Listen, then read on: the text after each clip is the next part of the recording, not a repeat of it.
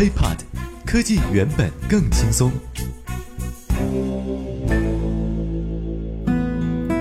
嗨，欢迎收听本期 IT 大字报，各位好，我是华生。全球智能手机出货量增速啊，在今年一季度创下了历史最低，同比上涨仅有百分之零点二。不过，其实这并不奇怪，因为要，在业内这早已经是预料之中的事儿。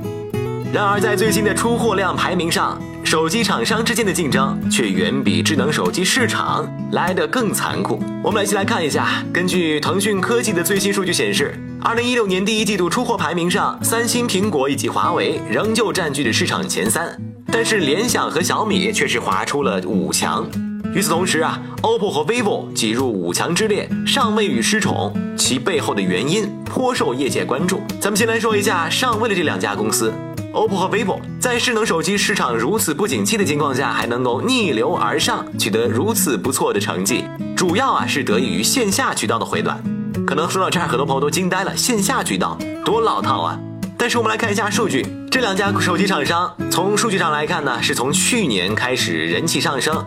而在业内人士看来，线下渠道的价值此前呢还在很长一段时间没有受到业内的重视。但是随着二零一五年线上渠道的厮杀越来越激烈，红利却是越来越少。vivo、OPPO 这种传统的线下品牌却又是逐渐的浮出了水面。光在二零一五年，OPPO 呢销量达到了五千万部，其中主打快充技术，当时呢卖了两千四百九十九元的充电五分钟通话两小时的这个 R7 系列手机啊，目前贡献真的是不少。而且 OPPO 在全国呢拥有近二十万家销售网点。那么它的同城兄弟 vivo 去年呢，则是销售了四千万部手机，而在全国也有着将近十八万家销售网点，超多的线下渠道啊，让 OPPO 和 vivo 的优势非常明显，加上不足的产品，因此啊，获得了理想的成绩也是可以想象的。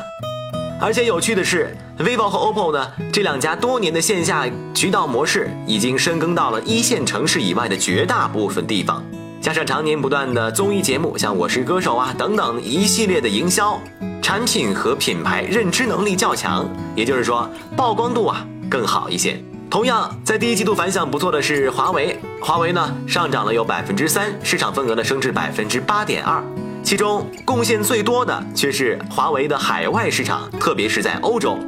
比方说呢，呃，在欧洲卖了五百九十九欧元的 Mate 八，延续了 Mate 七的高端市场定位。仅仅在四个月里，Mate 八的全球销量已经突破了四百万部。而且 CEO 余承东也表示了，华为在欧洲的增长速度啊越来越快，欧洲市场的规模容量大，华为也希望在欧洲高端机上占据领先地位。那么与之相反，三星啊在欧洲市场的境遇就没那么好了。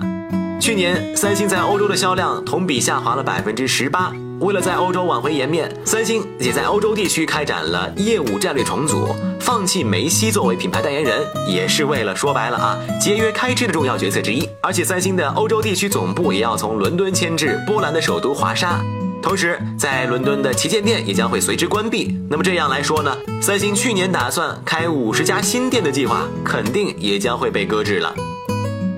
有的开心，有的充满压力，当然也有失落的，比如小米和联想。在过去的数年当中，小米手机通过线上渠道销售高性价比智能手机，以及社交媒体的造势，借力中国智能手机市场的崛起，实现了自我的快速发展。但随着去年线上红利消散殆尽，小米手机呈现出了后劲儿不足。我们都知道，去年的时候呢，小米没有能够完成销量在八千万部到一亿部小米手机的设想，最终成绩呢定格在了七千万部。那么此次划出前五，小米的董事长雷军对此呢，在之前曾经表示过，呃，在产品结构调整啊，红米三和红米 Note 三缺货的情况下，有这样的成绩还算是可以接受，还算是不错的。但是华生却觉得，其实目前的小米还是啊挺危险的。怎么讲？因为我们都知道，小米的主要增长还是在中国市场比较依赖。那么小米在国内市场应对竞争准备不足的情况下呢，肯定有隐患。而放眼海外市场，小米呢却因为专利问题迟迟无法大规模部署。海外市场的刚起步，国内市场却又面临各种的围攻和围剿，也导致小米手机滑出前五，并且啊危机四伏。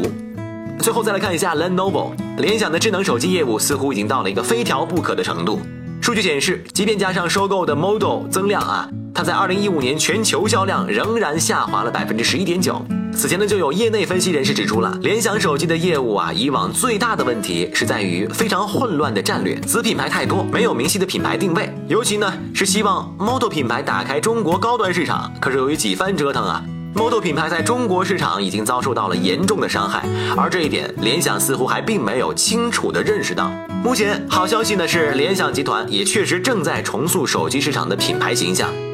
那么去年刚刚接管这个业务的。总裁陈旭东也就表示，在他的规划当中，Moto 将会涵盖对技术感兴趣的人群，也就是极客。那么 Zack 将会主打主流价值的段位，并且呢，要改变以往单纯只做线上的思路，未来将会转型成为线下为主的品牌。乐檬则要承担起以互联网方式营销的产品线啊，P 系列呢则会继续迭代，针对商务人士强调超长待机。那么此番计划听起来啊，确实还是挺明确的。但是能否真正的令联想手机扭转颓势，最终呢，我们还是要看市场和销量以及时间来验证。不过可以断定的一点的是，智能手机厂商们的日子啊，以后是越来越不好过了。就这啊，华生还没有提努比亚、一加、锤子这一类的手机厂商了。